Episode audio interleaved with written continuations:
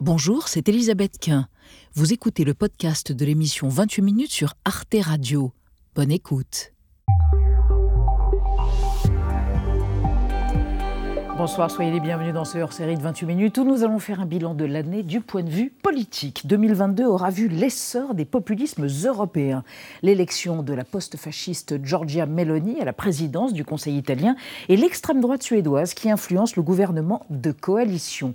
Des populismes de droite mais aussi de gauche avec, chez nous, Jean-Luc Mélenchon, des populistes qui mènent la guerre des idées, la guerre culturelle, notamment par le truchement des réseaux sociaux. Notre invité est Giulio Giuliano da Empoli, essayiste, romancier, mais vous le connaissez, intellectuel polyglotte résolument européen, dont le roman Le Mage du Kremlin, une méditation vénéneuse et puissante sur le maître de la Russie et son Raspoutine, connaît un succès phénoménal. Nous reviendrons avec lui sur l'essor donc de ces populismes en Europe et puis nous évoquerons également le Trumpisme et le bolsonarisme pas forcément morts malgré la défaite électorale de leurs incarnations.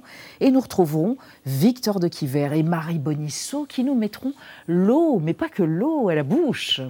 Bonsoir, Elisabeth. Bonsoir tous les deux. Quel est le programme? Eh bien ce soir je fais l'éloge du gamma-huchage, de la lichette, que dis-je, du cunilingus, Elisabeth. Ah oui? Dans la vie ou au cinéma? Partout, quoi. Écoutez, ça n'engage que vous, ou presque. Et vous, Marie? Ben Moi, je vais vous organiser tout simplement votre soirée du Nouvel An, sans Michel Sardou, ni Cotillon dedans. Vous allez voir que la fête est plus folle. Très bien. Et nous recevrons dans la deuxième partie de ce hors-série Asma Mala. Elle est enseignante à Sciences Po et à Polytechnique, spécialiste des enjeux géopolitiques du numérique. Et avec elle, nous interrogerons le lien entre complotisme, populisme et réseaux sociaux. Vous avez le programme, c'est parti.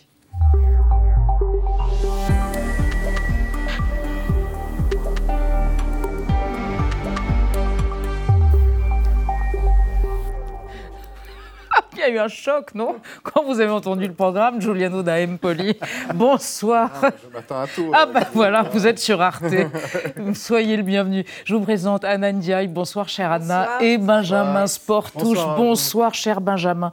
Voilà, euh, beaucoup de Français ont lu, et pas que des Français d'ailleurs, après tout, des, des, francophones, Le Mage du Kremlin, Grand Prix du roman de l'Académie française.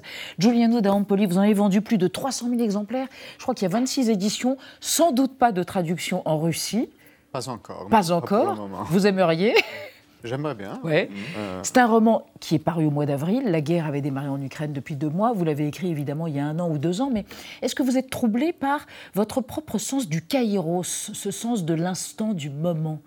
Parce que ce livre n'est pas un livre anodin. Tout le monde s'y réfère comme un livre qui permet d'élucider quelque chose autour de, de ce qui se passe en Ukraine et de Poutine surtout. Oui, je suis évidemment un peu troublé par la, la coïncidence entre... Vous savez, aujourd'hui, ça a l'air très malin d'avoir écrit un livre sur un, sur un spin doctor, de, un conseiller de, de Poutine. Oui. Mais, mais quand je l'écrivais, personne ne pensait que c'était une idée spécialement en, en maline. Et, euh, et d'un autre côté, j'ai passé quand même un certain nombre d'années en compagnie de personnages au fond pas trop sympathiques comme les courtisans de Poutine qui, qui, sont, qui sont dans mon livre. Et je pensais plutôt m'en débarrasser au moment de la sortie du livre, alors que c'est plutôt eux qui ont, qui ont envahi. Qui vous collent euh, et ça, qui ont envahi notre réalité. Donc c'est une sensation un peu, oui. un peu bizarre. Euh, en même temps, euh, je ne peux pas me plaindre non plus. Mais il y a un malentendu parce que vous n'êtes pas kremlinologue, comme on dit, vous n'êtes pas russophone, vous parlez peut-être quelques mots de russe, et pourtant vous êtes devenu une sorte d'autorité géopolitique quasiment sur la Russie Encore une fois, non, je ne, je ne pense pas avoir la légitimité pour, euh, pour m'exprimer sur, ni sur la guerre, euh, ni sur ce qui se passe aujourd'hui au Kremlin. Mais sur les populismes, Mais, oui, rassurez-nous. Euh, sur, sur oui, le populisme, j'ai étudié oui. ça un peu plus. Alors, on va se retrouver euh, dans un instant, cher Giuliano D'Ampoli, mais d'abord, la mise au point d'Amira Swilem sur cette année 2022.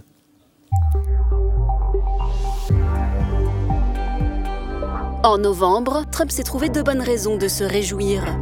La conquête de la Chambre des représentants par son parti républicain et le rachat du réseau social Twitter par Elon Musk. Son compte, suspendu début 2021 après l'assaut contre le Capitole, a été réactivé. Deux atouts pour se lancer dans une nouvelle bataille électorale. In order to make America great and glorious again, I am tonight announcing my candidacy for President of the United States. Together, we will be taking on the most corrupt forces and entrenched interests imaginable. Un président populiste qui rate sa réélection de peu, on en trouve aussi plus au sud, au Brésil, Jair Bolsonaro. Pendant 40 jours après sa défaite, il s'est muré dans le silence, alimentant la paranoïa de ses partisans qui ont contesté les résultats. Pessoal, quer intervenção federal, porque nós não concordamos com o golpe na apuração das urnas. Nós estamos defendendo o Brasil. Au Brésil comme aux États-Unis, deux leaders au verbe tonitruant marquent durablement de leur empreinte la vie politique. Et cette vague populiste semble s'installer progressivement en Europe. Le Premier ministre hongrois, Viktor Orban, arrivé au pouvoir il y a 12 ans, a été largement conforté par les élections législatives du printemps. À Rome, Giorgia Meloni, dirigeante du parti d'extrême droite, dit Frères d'Italie, est devenue présidente du Conseil, elle. Je suis décrite comme un danger pour la démocratie. J'ai lu que la victoire de Fratelli d'Italia aux élections de septembre conduirait à un désastre, à un tournant autoritaire. Rien de tout cela n'est vrai. En Suède, les élections législatives de septembre ont aussi vu le parti d'extrême droite devenir deuxième force politique du pays. En France, Marine Le Pen a affronté pour la deuxième fois Emmanuel Macron au second tour d'une présidentielle et est entrée en force à l'Assemblée nationale. Elle y concurrence la NUPES dans l'expression de la colère du peuple. Décidément, la vieille Europe, berceau de la démocratie, n'échappe pas à la tentation populiste.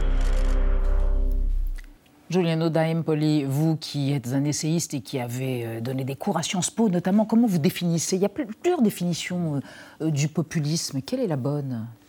Déjà, le terme populisme en soi est un peu malheureux d'une certaine façon parce que euh, se réfère à des mouvements qui euh, euh, naissent un peu de l'idée que le vrai clivage dans nos sociétés n'est pas la droite, la gauche, des intérêts ou des mhm. valeurs différentes, mais c'est entre une sorte d'élite prédatrice, droite et gauche confondues, la classe politique toute confondue, et le peuple mhm. qui aurait été trahi par ces élites et dont ces mouvements revendiquent la représentation en, en, termes de monopole, c'est-à-dire euh, ce sont eux et eux seuls qui, qui, revendiquent et qui peuvent de façon mm. légitime, euh, légitime euh, prétendre à représenter le, peuple. Alors le problème du terme populisme, c'est que d'une certaine façon, on leur donne raison. Vous vous faites dire par un de vos personnages que le populisme, c'est en gros ne pas décrire la réalité, mais la créer en quelque sorte. Et vous-même, vous avez été aux côtés euh, de politiques et notamment de Matteo Renzi hein, euh, en Italie, euh, leader de centre-gauche. Et vous avez créé, participé à créer un personnage en intégrant les codes du populisme. Il aurait pu être populiste, Matteo Renzi, par exemple? Il a un côté populiste, Matteo Renzi. Moi, j'ai appelé ça, c'est une forme de populisme de gouvernement. Mmh. C'est-à-dire, mmh. vous devez partir du contexte italien qui est j'ai déjà eu l'occasion, je crois, de le dire ici, une sorte de Silicon Valley du populisme, c'est-à-dire c'est vraiment un laboratoire populiste depuis très longtemps, où les élites politiques ont été balayées au début des, années 90, et toute une série de formules mm. alternatives ont été cherchées. Cette énergie populiste, ce, ce, ras-le-bol face aux élites, à l'establishment politique en, en, Italie, il est très fort depuis, depuis très longtemps. Et Renzi a été une mm. tentative euh, de, de, de, capter cette énergie euh, avec des éléments populistes. Donc, lui-même, en disant, il se présentait comme celui qui allait mettre à la casse euh, la vieille classe politique. Comme un euh, certain Emmanuel Macron, alors. Exactement, mais, Macron, On peut être populiste d'extrême centre Ah, tout à fait. Ben, on peut essayer de l'être. Après, mm. ça ne se passe pas toujours bien. Dans le cas de, de Renzi, justement, il, a, il a essayé, il a réussi pendant une phase à, capter cette énergie-là pour essayer de la mettre au, service, au d'un programme de centre, ça a marché pendant un moment et puis ça n'a plus marché. Euh, ce n'est pas si facile, c'est un exercice assez périlleux. Hmm. Mais c'est-à-dire que finalement, le populisme aujourd'hui est la seule idéologie montante, quelque part, au détriment, euh, j'allais dire, sur les braises, quelque part, euh, de la droite et de la gauche. Oui, c'est une, une, forme politique qui se, qui se nourrit euh, un peu de la déchéance euh, des, des- des vieilles frontières entre, entre la droite et la gauche. Euh, c'est une forme politique qui se nourrit de l'absence. Vous voyez, il y a un philosophe allemand qui s'appelle Peter Sloterdijk qui parlait de, de banque de la colère. Et lui, il disait euh, il y a eu dans l'histoire politique toujours des partis, des mouvements qui interceptaient la colère de ceux qui, qui étaient mécontents par rapport au, au système. Et ça, ça a été par exemple longtemps les partis de la gauche au cours du XXe siècle euh, dans, dans- dans- dans la majorité des, des pays européens. À un certain moment, ça n'a ce ne s'est plus vraiment passé comme ça, parce que les partis de la gauche se sont plutôt alignés au système de marché, parce qu'ils ont adhéré euh, plus ou moins au statu quo, à ce qui existe.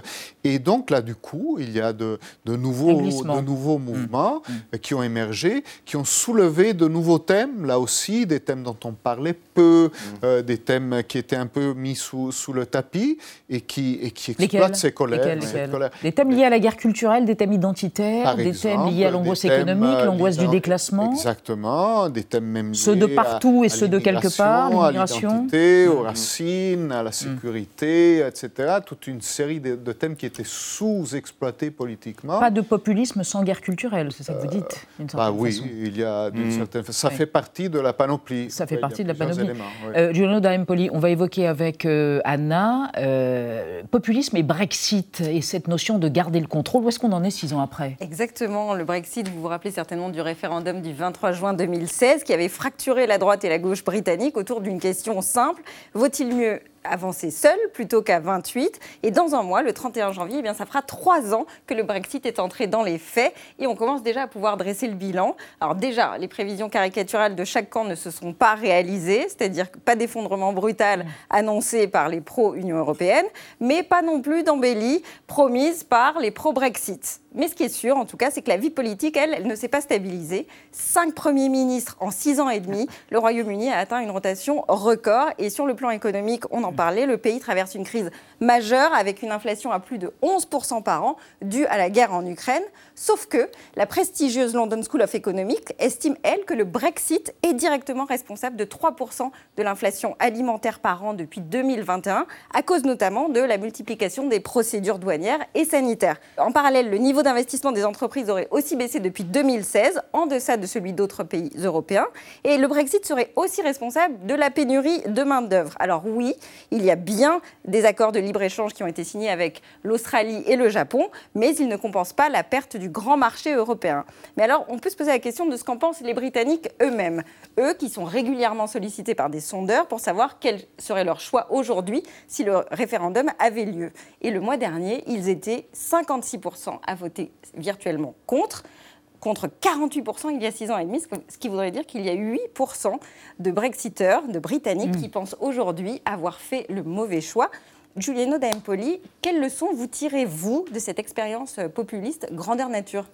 Bah, Écoutez, c'est extraordinaire parce que c'est tout à fait paradoxal. Le Brexit s'est joué, justement, comme vous le rappeliez, sur la base du slogan on reprend le contrôle de notre destin et tout ça. Et aujourd'hui, après toute une série de péripéties euh, politiques assez incroyables, euh, les, les Britanniques se retrouvent au fond avec un technocrate à la guide, euh, euh, Mm. qui, qui guide euh, le, le- le gouvernement. Et une expérience qu'il n'avait d'ailleurs- jamais fait, parce que c'était plutôt des, Mm. des politiques d'une forme ou d'une autre. Alors Rishi Sunak, c'est un homme politique aussi, Le mais c'est quand même quelqu'un qui a, euh, qui a un profil de technocrate, une expérience de banquier. C'est quelque chose qui ressemble presque au, au Mario Draghi, aux expériences de technocrate que nous avons fait en, faites en, en Italie. Et, et donc, je trouve que c'est assez frappant parce que c'est la, c'est la démonstration grandeur nature que oui, en sortant de l'Europe, évi- évidemment, le monde, le monde ne s'effondre pas, le, le- le pays ne, ne- ne va pas complètement dans, dans le mur, etc. Mais au lieu d'augmenter la marge d'autonomie et de manœuvre, on la diminue.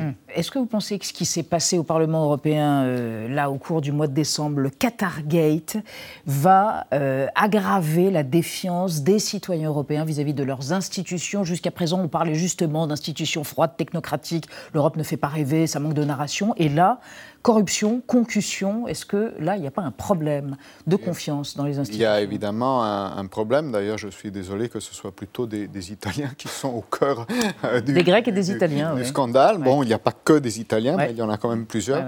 Et euh, après, en même temps, je crois que ce qui est en train de se passer par rapport à la perception de l'Europe, d'une certaine façon, est plus large. Euh, mm. je pense que euh, c'est le seul avantage des crises que nous sommes en train de traverser.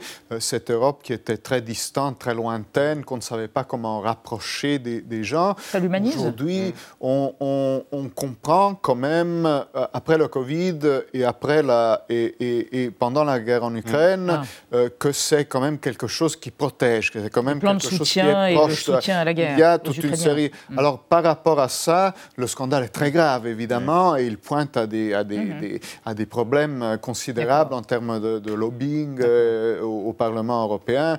Mais quand même, je ne pense pas que ça ait le même poids. Ah, vous êtes optimiste. Alors, on va revenir sur l'Europe. Est-ce qu'elle est, euh, en voie de fracturation du fait des populismes? Rappelons, 73 députés d'extrême droite élus en Suède en septembre, et puis 89 députés du RN élus euh, euh, aux législatives françaises. Rappelle les résumés des débats que nous avons menés sur les coups de boutoir donnés par les populismes à l'Europe. Et puis, on se retrouve juste après pour en parler.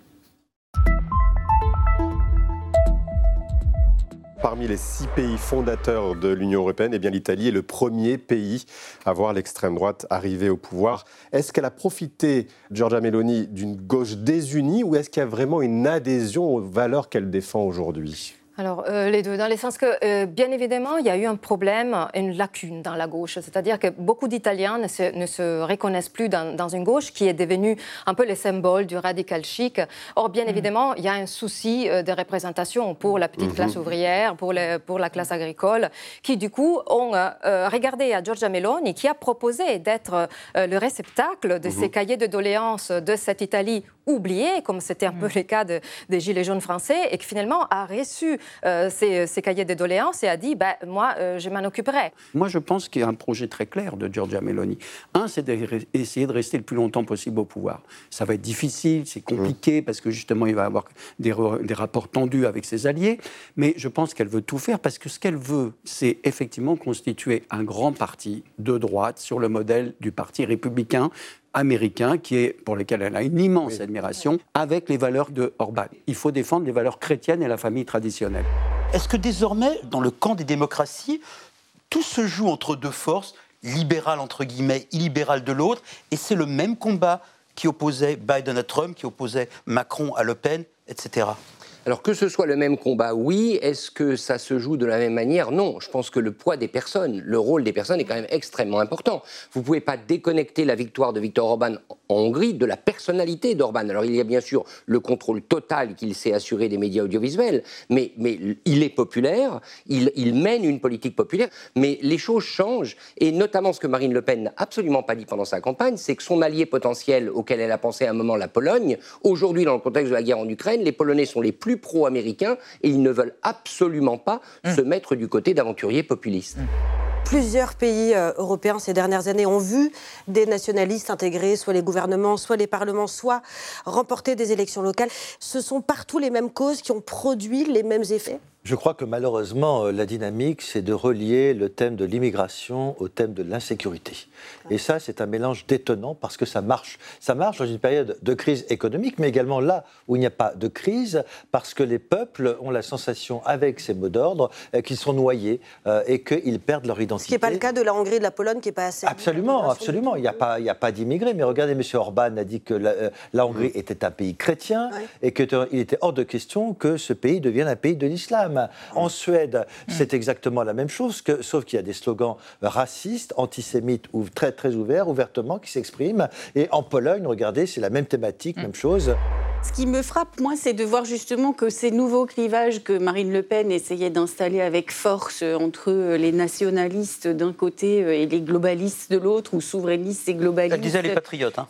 voilà, les gagnants, les perdants de la mhm. mondialisation. Euh, c'est un, c'est un clivage qui traverse de manière intéressante euh, un grand nombre de pays européens aujourd'hui. Et donc ça, il faut bien voir que cette tension existe. On voit aussi que l'écologie arrive à faire contrepoids, ce qui a été le cas en Autriche, ce qui a été le cas dans dans une certaine mesure euh, en Allemagne. Donc là, il y a peut-être aussi euh, des leçons pour la France.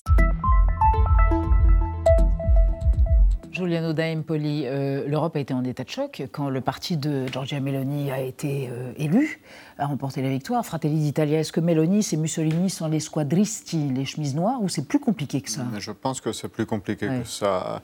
C'est-à-dire, euh, bon, il est vrai qu'elle a grandi, c'est la première fois pour, un, un, chef de gouvernement italien, elle a véritablement, de l'après-guerre, elle a grandi dans une culture euh, post-fasciste, euh, très clairement. Ses références euh, culturelles, politiques sont là et nombre de ses alliés, y compris des gens qui aujourd'hui siègent à la tête des institutions italiennes, notamment le nouveau président du Sénat, sont des gens qui font ouvertement référence à l'héritage de Mussolini. Donc ça, c'est indéniable.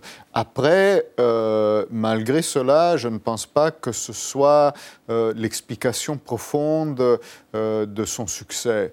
Euh, je pense que Giorgia Meloni a gagné les, élections plus sur la base d'une dynamique, d'ailleurs, que, que, nous évoquions mm. avant. C'est quelque chose qui vient d'assez loin en Italie, mais pas d'il y a 100 ans, plutôt d'il y a 30 ans. Ça, ça, ça, commence avec la déconstruction de notre système politique au début des années 90, avec cette poussée, cette recherche d'alternatives, d'outsiders politiques, mhm. d'une forme de dégagisme euh, politique qui se croise aujourd'hui effectivement avec une idéologie euh, illibérale, disons d'extrême droite. Hein, euh, mais, mais je pense que c'est malgré tout plutôt la première poussée qui, qui est plus importante que la seconde. C'est-à-dire que euh, Meloni, c'était la seule opposante au gouvernement Draghi. Mhm. Euh, la seule alternative aujourd'hui encore possible et non testée par rapport à toutes les expérimentations absurdes qui ont eu Alors, lieu expérimentation, et oui, oui, et vous disiez tout à l'heure précédemment que l'Italie était une sorte de laboratoire politique pour l'Europe. Ça veut dire quoi Que dans l'année qui vient, 2023, il va y avoir beaucoup d'élections en mhm. Espagne, en Bulgarie, en Pologne, en Finlande. On peut s'attendre, selon vous, à une vague euh, populiste? C'est ça qui guette l'Europe? Chaque réalité est différente, mais il est vrai que nous avons eu, après cette vague populiste, nous l'avons eu déjà à la fin des années 2010. Elle était d'ailleurs aux élections au Parlement européen. Euh, on, a eu, on a eu quand même peur à un moment. Mm. Après, la Covid a mm. eu un effet de, comme ça, ça a calmé le jeu. Euh, d'ailleurs, les sujets qui portent les, partis populistes euh, sont passés à l'arrière-plan. Ils ont très mal interprété cette phase-là mm-hmm. parce que leur instinct anti-establishment, mm. etc., il s'est, il s'est retourné contre les scientifiques, les médecins, les vaccins, etc. la majorité de l'opinion mm. publique, même s'ils ont eu des, des, sympathisants et tout ça, la majorité des, des, opinions publiques ne les a pas suivis. Donc ça a été une pause. Aujourd'hui, on revient euh, effectivement à une nouvelle vague, euh, disons, nationale populiste, qui par contre, a un peu changé parce que Meloni aujourd'hui n'est pas Salvini de 2018. Euh, elle a intégré certaines contraintes, c'est ce qui la rend d'ailleurs euh, plus mhm. dangereuse d'un certain point de vue. Elle a intégré ces contraintes-là au niveau international. Elle ne veut plus sortir de l'euro, elle ne veut plus sortir de l'Europe. Elle est plutôt du côté euh, OTAN, mhm. anti-Poutine et tout ça. Une sorte de techno-souverainisme. Exactement. Mais... C'était la définition de, de Gilles Gressani qui est très bonne. Dans, Pauline, juste une toute petite question rapidement. Quand Elisabeth Borne, la première ministre, notre première ministre, vous fait venir dans sa résidence, euh, c'est votre Mais vous trahissez des secrets ben, ben, C'est elle qui le dit. Hein, c'est pas vous qui l'avez, c'est Matignon. Mais c'est pour avoir ah, votre éclairage sur le populisme en France et l'éventuelle poussée du populisme dans les années à venir dans notre pays. C'est aussi ça qu'elle vient chercher en vous consultant il, faudrait, il faudrait lui demander. Ah, oh, quelle réponse J'apporte mon expertise Parfaite, très bien. Italien, qui, a, fait cette expérience-là. Hmm, le Florentin a parlé. Bon, alors je vous propose qu'on sorte de l'Europe et qu'on se concentre sur les Amériques avec le Trumpisme, de démagogie à outrance, de guerre culturelle conservatrice, de personnalisation du pouvoir et de protectionnisme économique. Ce Trumpisme a imprégné durablement la vie politique états-unienne. Au Brésil, Bolsonaro a été battu par Lula, qui s'apprête à gouverner d'ailleurs, mais la page est-elle tournée? On a mené des débats. Voici un résumé, on en parle avec vous après.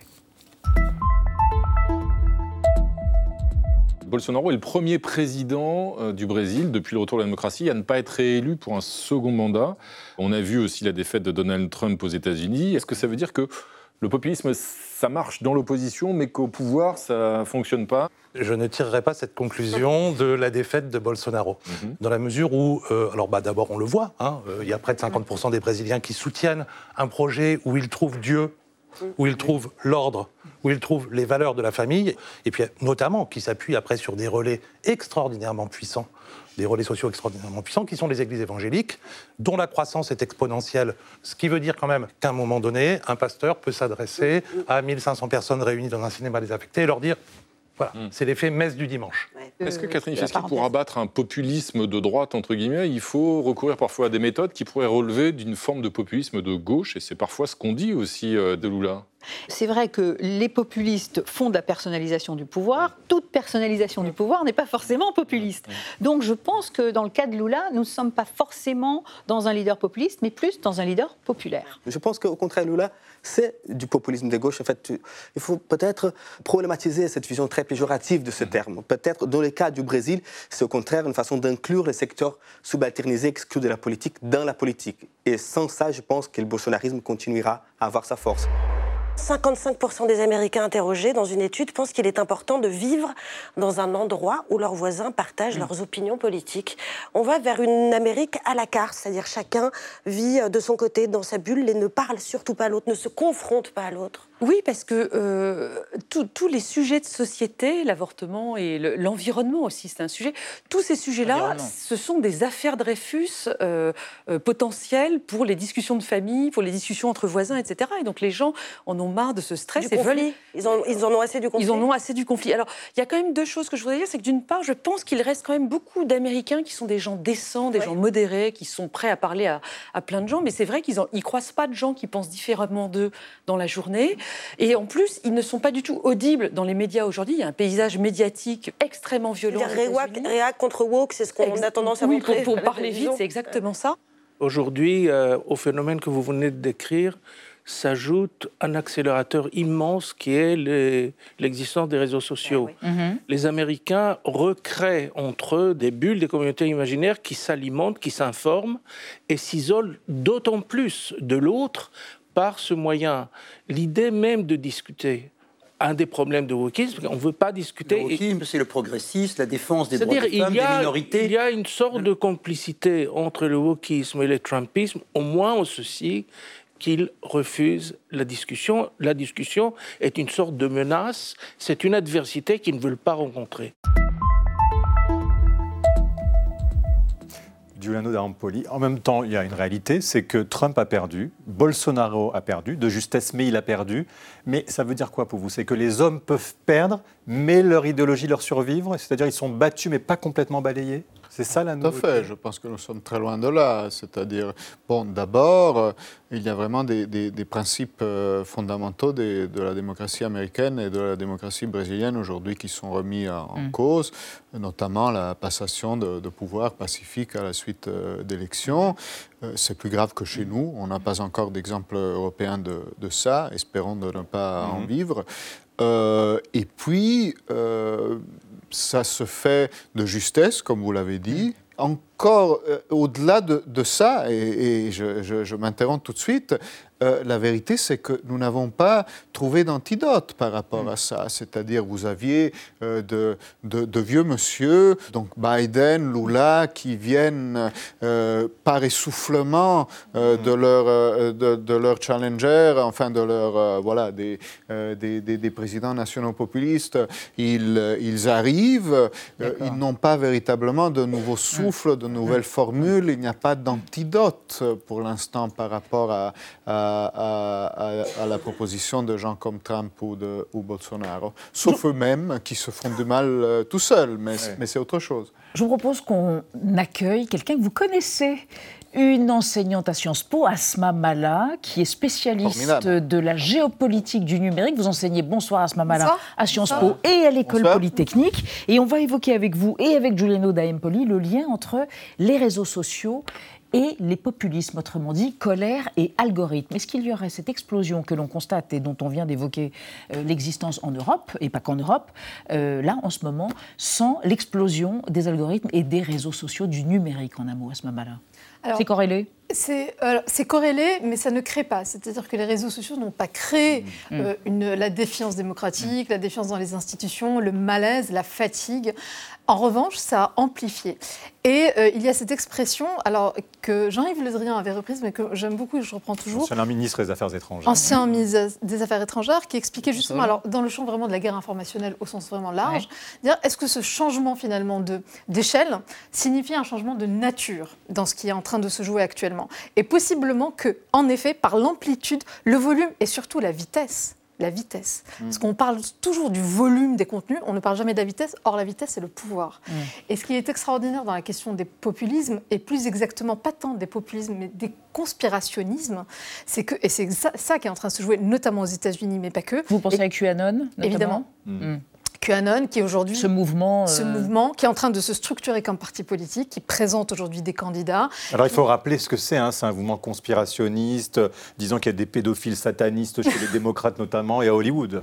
Et puis surtout, ils ont cette, cette vision très anti-système, mhm. les contrarian, donc c'est vraiment, on est contre le système, d'une part, avec toutes ces, tous ces narratifs-là ou ces récits-là. Et vous dites qu'ils sont en train de se structurer en mouvement politique Ils sont en train de se structurer en mhm. mouvement politique. Aujourd'hui, il y a Marjorie Greene aux États-Unis mhm. qui est au Congrès et qui a, qui a été euh, réélu et qui porte, qui pousse toutes ces thèses euh, conspirationnistes, anti-système, sur le vol des élections euh, de Trump, etc. Donc elle a mis un peu d'eau dans son vin mm. parce qu'aujourd'hui, elle a besoin d'avoir l'allégeance ou en tout cas l'adhésion d'une partie de ses collègues républicains. Mais ce qui est très intéressant de voir aussi, c'est qu'aux États-Unis, il y a aujourd'hui au sein du camp républicain cette fracture entre l'alt-right, mm. donc vraiment cette espèce de, magma d'extrême droite républicain, et puis les républicains tous les candidats de QAnon ont été battus quand même, il faut le dire, aux dernières élections.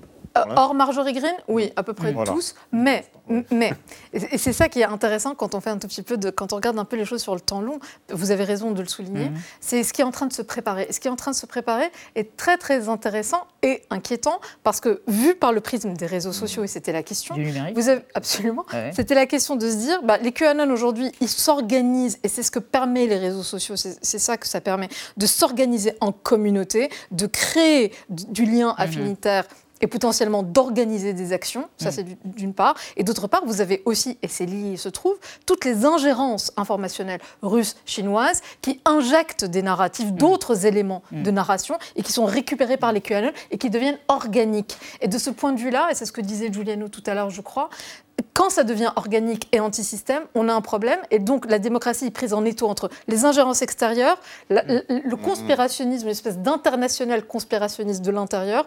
Et là, on a un problème. Ne pourrait pas mieux dire, Giuliano D'Ampoli. Vous, vous dites, vous avez une comparaison, fait une analogie intéressante. Vous dites les stratèges du chaos dont on parle, dont vient de parler à ce moment-là, euh, s'inspirent du carnaval italien où l'anonymat, le fait qu'il n'y a plus de spectateurs, tout le monde devient acteur, permet une désinhibition absolue et décomplexée est-ce qu'il faut réguler? Est-ce qu'il faut réguler ce numérique dément qui est en train de corroder les démocraties. Ce carnaval furieux tout, à fait, tout à fait. Vous voyez, le, carnaval, ça va même au-delà de là. C'est-à-dire, le carnaval, c'est une subversion des, valeurs. Hein. Le faux devient le bien, le, faux devient le, vrai, vice-versa, le haut devient le bas, etc. Et donc, ça, c'est possible. Ce n'est possible que dans un climat de, d'échéance extrême où personne ne croit plus aux valeurs dominantes. Et on a besoin de les remplacer par leur contraire. Est-ce que l'Europe doit réguler euh, évidemment qu'il faut réguler. Il faut, je pense, échapper à, cette, euh, à ce piège qui consiste à dire on ne peut pas réguler, on n'y comprend rien, de toute façon c'est trop rapide pour nous, euh, les, on va tuer, on va tuer la, la, bête, ça, ça, marche, ça n'a rien à voir avec le fonctionnement des médias traditionnels, etc. Évidemment que c'est différent et donc mm. il faut être très fin dans la régulation et la première exigence c'est celle de commencer à comprendre comment ça marche donc une exigence de transparence. Mais après, il faut que tout, soit, tout cela soit régulé. Certes, mais à ce moment-là, faut-il réguler vraiment? C'est une vision assez européenne. Aux États-Unis, on est assez libertarien. On dit qu'on peut tout dire. Pensez à Elon, Elon Musk. qui a été le fait majeur de cette année, a pris possession pour 44 milliards de dollars du réseau Twitter et dit bah, Moi, je vais laisser tout le monde s'exprimer. C'est la base, l'ADN d'un réseau social. Alors, euh, en France, on va avoir le Digital Service Act qui va entrer en vigueur. Euh, je rappelle simplement les contextes parce qu'il faut absolument avoir ça en, tête. 2023, mm. le texte va entrer en vigueur notamment. Ils sont en train, au niveau de la Commission européenne, de finaliser l'architecture de la gouvernance et que ce ne sera pas du tout une mince affaire mm. parce qu'une fois qu'on a les textes, encore faut-il savoir les faire appliquer. La mise en œuvre va être, enfin, ça va être la vraie grande Musk question. Musk rigole doucement quand même quand il entend ça. Musk rigole doucement. Est-ce qu'on a inventé en plus la surcouche au-delà du texte réglementaire qu'est le DSA C'est ce qu'on appelle aujourd'hui la techplomatie. Donc c'est la diplomatie européenne dédiée aux géants, aux big tech, aux géants technologiques. Et donc aujourd'hui, l'Union européenne a son bureau de représentation à San Francisco, il se trouve, euh, au, niveau du consulat mm. d'Irlande, c'est pas un hasard. Euh, et donc qui va être en charge aussi de faire le relais mmh. euh, vers tous ces big tech en général, et en l'occurrence Twitter en, ce qui concerne notre sujet. Et plus généralement sur la question de aux États-Unis, est-ce qu'on peut tout faire? D'un point de vue de la loi, oui, tout à, peu, à peu de, choses près, quelques exceptions près, tout est à peu près légal. Sauf que ce qui est très intéressant, c'est qu'aux États-Unis, vous avez une exception, en tout cas, euh, la loi et le droit sont quand même au cœur du fonctionnement de l'État américain, mais pas par les ressorts étatistes. C'est-à-dire que ce n'est pas l'État qui va surréguler. Typiquement, je vous donne le, le dernier Et après, vous concluez. Et je conclue. L'actualité récente, la, condamnation à des millions de dollars d'Alex Jones, qui était un des grands, euh, des grands conspirationnistes mhm. avec des grands sites Infowars de désinformation aux États-Unis, qui vient d'être condamné, non pas par l'État, mais par des gens, qui, des familles de gens qui étaient endeuillés et dont il avait, disons, nié le. Qui ont fait une class action. Donc ça viendra des citoyens, quoi. C'est ce que vous. Les citoyens, euh, l'opinion publique et puis les conditions générales d'utilisation. Merci à tous les deux. Ce hors-série est terminé. Merci, à vous, l'homme qui a écrit. Avant, chacun avait ses opinions. Maintenant, chacun a ses faits. C'est glaçant, comme votre roman, formidable roman, Le Match du Kremlin. Je vous l'offre pas, vous l'avez lu.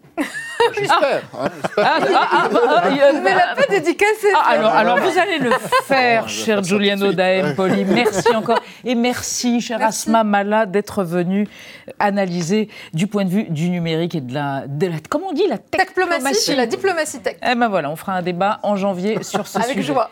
Avec joie. Merci à, tous. Dans un, à tous les deux. Dans un instant, changement de thématique avec un bilan de l'année 2022 plutôt facétieux, effectué par Marie Bonisso et Victor de Quiver, la banalisation du cunilingus au et l'entrée de la longue et de la dure baguette au patrimoine mondial de l'UNESCO. Mais d'abord, on retrouve Mathieu Conquet qui examine bah, logiquement Girls and Boys de Blur à la loupe.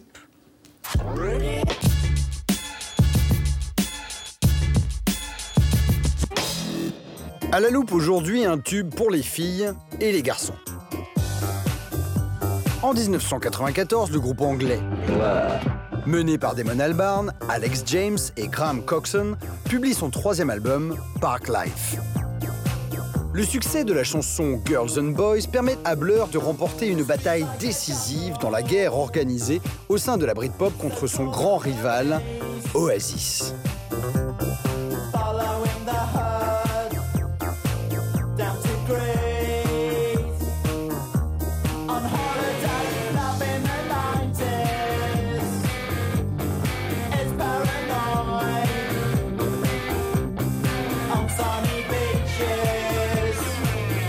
Inspiré par les dérives des jeunes touristes anglais qui débarquent en masse sur les plages de la Costa del Sol au début des années 90, Damon Albarn décrit un troupeau de jeunes gens affamés de sexe.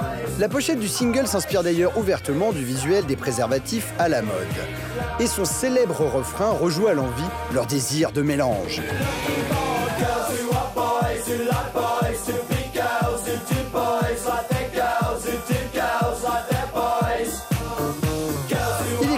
Tout simplement de filles qui veulent des garçons, qui aiment être des filles, qui se font des garçons comme s'ils étaient des filles, qui se tapent des filles comme si elles étaient des garçons.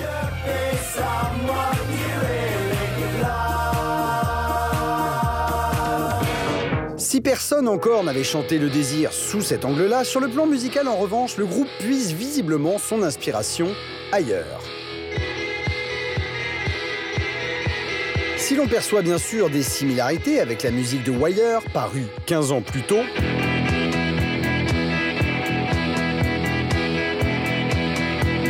du côté du texte, on est très loin de Girls and Boys.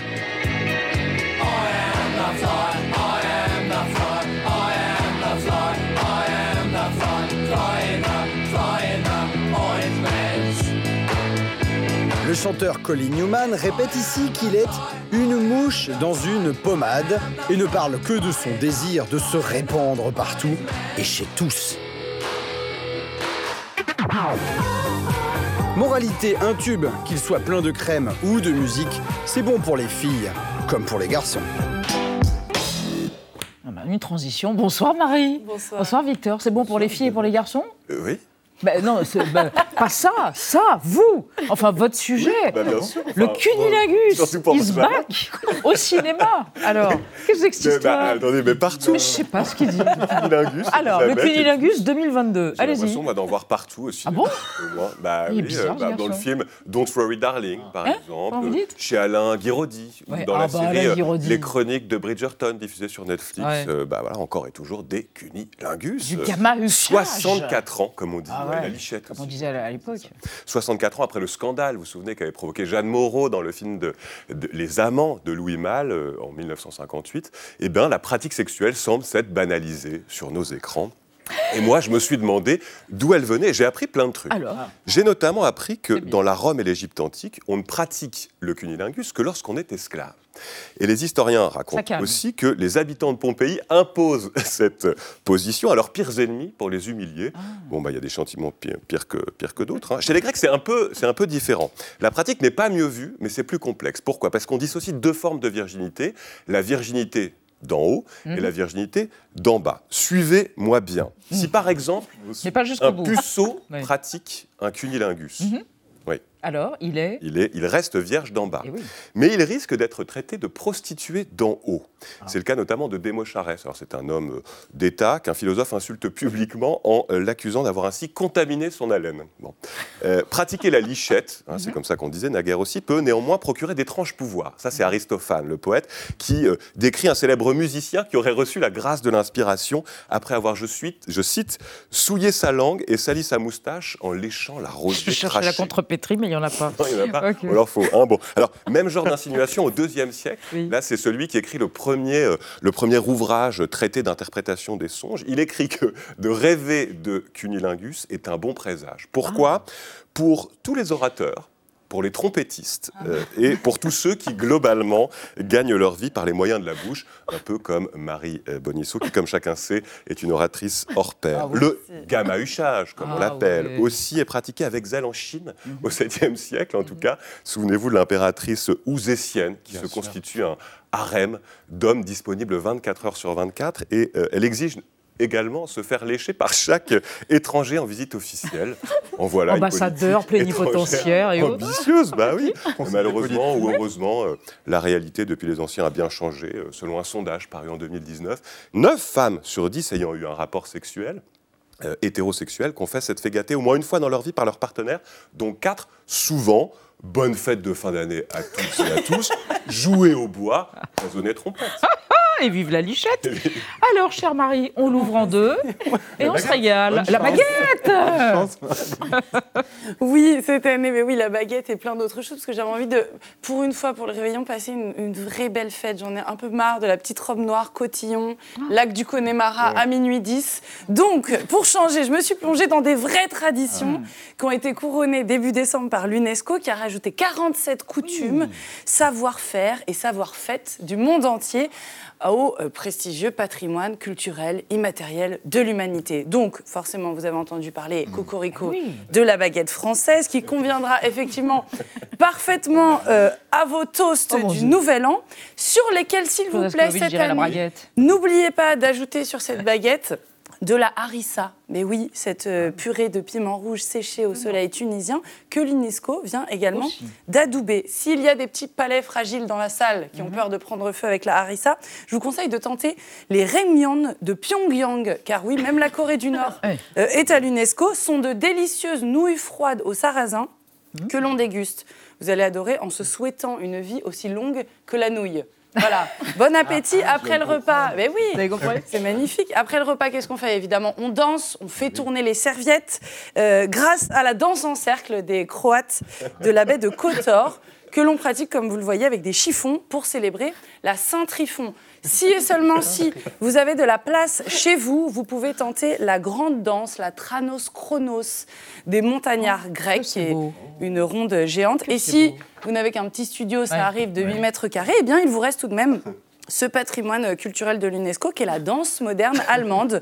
voilà, là vous développez, vous développez plutôt vos propres mouvements en solitaire de préférence. Voilà, le tout évidemment sur une playlist de rail algérien ou s'il y a des enfants dans votre fête, je vous conseille l'orteke du Kazakhstan. Euh, c'est une musique qui se pratique avec des petites marionnettes toutes en forme de chèvre qui dansent sur un tambour. Voilà, réveillon rythmé qui vous mènera au moins jusqu'à minuit. À minuit C'est formidable. C'est formidable. C'est génial. Vraiment soirée. Au Kazakhstan, ça se passe. Et chez vous, si vous le souhaitez. À minuit 10, euh, à minuit pile, pardon, vous faites résonner une cloche espagnole, car en Espagne, c'est tout un art. En Andalousie, notamment, il y en a certains euh, qui le font encore à la main. Il faut parfois jusqu'à 20 personnes en même temps Ah pour faire résonner un carillon. Reste une dernière question la plus sensible. Une fête déguisée ou pas Ça, Oui, non. oui vous voulez. Bon, bah, c'est parfait. Victor. J'ai le costume Vous pour avez vous. Mais bien sûr, l'UNESCO m'a fait découvrir Ah. la fête de l'ours. euh, qui se pratique. dans- non, c'est la fête de l'ours dans quelques villages euh, en Andorre et dans les Pyrénées euh, français. Je me suis dit que ce déguisement était parfait pour un convive dont vous n'aviez pas envie euh, forcément de voir la tête. Ours. Et toc, l'ours et la lichette, quel programme. Bravo les amis. 2005. Merci. On se quitte. euh, un petit hommage à notre premier invité italien, Giuliano da Empoli. On se quitte avec Adriano Celentano, Salutation. Et à demain avec Annie Ernaux en grand témoin de l'année. Tchuss.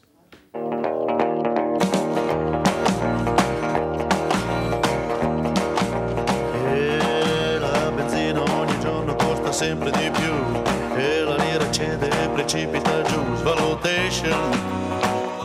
Retrouvez le podcast de 28 minutes sur toutes les plateformes de podcast et sur arteradio.com. Et pour soutenir l'émission, abonnez-vous, commentez, critiquez, mettez des étoiles et partagez le podcast avec vos proches.